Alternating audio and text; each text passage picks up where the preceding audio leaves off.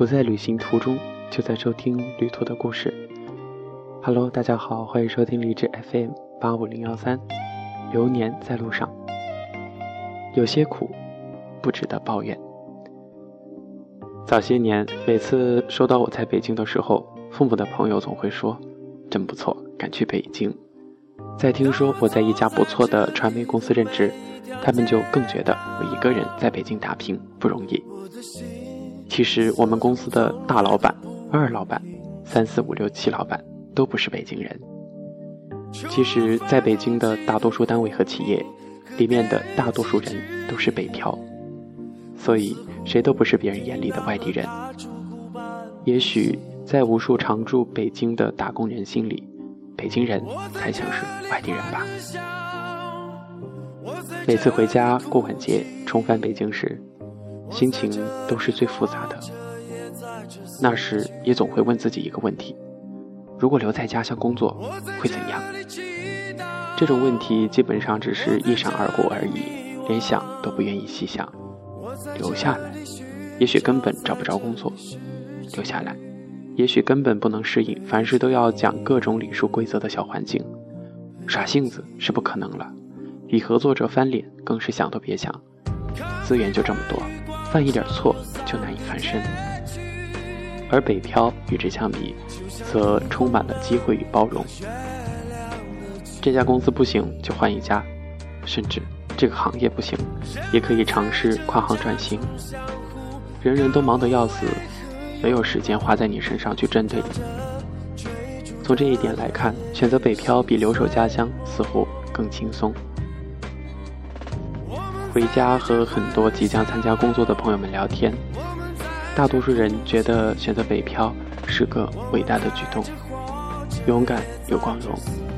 其实，北漂只是因为无法忍受一成不变的日子而做出的个人选择，在一眼便能望到头的生命中熬不下去，才被迫做出改变。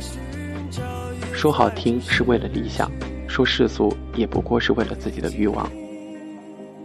为了不看人脸色生活的欲望，为了想睡到几点起就几点起的生活欲望，为了一个月凭本事儿挣父母一年工资的生活欲望，为了可以一个人独立的选择生活方式的欲望，我们选择了北漂。这些人互不打扰，互相体谅，在有序的规则里协作，也有人结为伴侣，生儿育女，为自己北漂的生活画上一个圆满的句号。一个北漂的决定，让本是普通人的我们找到了展示自我的途径，不仅有了更多的工作机会，还结识了很多能够成就彼此的人，有了可以自己把控的生活。以往不习惯说拒绝的人，在北漂的日子里，也渐渐变得自己知道自己要什么，开始学会说不，从而获得更多属于自己的时间和空间。以往不相信自己的人。也因为很多陌生人的信任，重新认识自己，而发出“原来我也能这样的”感叹。如果你是一个为自己而活的人，北漂一定会让你找到一个更接近于真实的自我。如果你是抱着某个伟大的理想与抱负而选择北漂，或许他会首先给你浇一头冷水。所谓北漂的过程，大概就是教会一个人。如何先适应着在大海漂着，再学会为自己建造海市蜃楼的过程吧。假期结束，回到岗位的我立刻又开始忙得像条狗了。虽然背井离乡，但一点都不觉得悲壮。都说拼搏和奋斗是一个人价值的体现，但却不是每个人都有拼搏和奋斗的机会。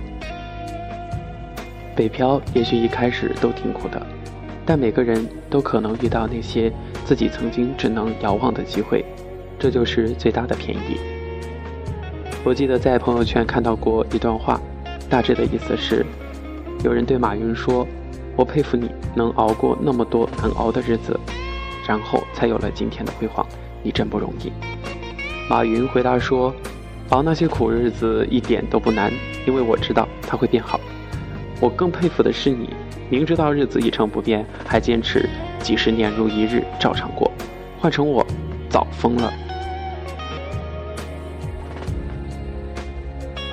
有些苦不值得抱怨，因为你知道他们迟早会变好。亲爱的听众朋友们，本期节目就跟大家分享到这里。这篇文章呢，出自刘同。刘同是一位年轻的作家，出版作品包括《五十米深蓝》《谁的青春不迷茫》《你的孤独虽败犹荣》等等。好吧，用这句话来激励我们吧。有些苦并不值得抱怨，因为他们都在帮助我们成长。让自己变得更好。咱们本期节目就到这里啦，感谢大家收听，下期节目再见。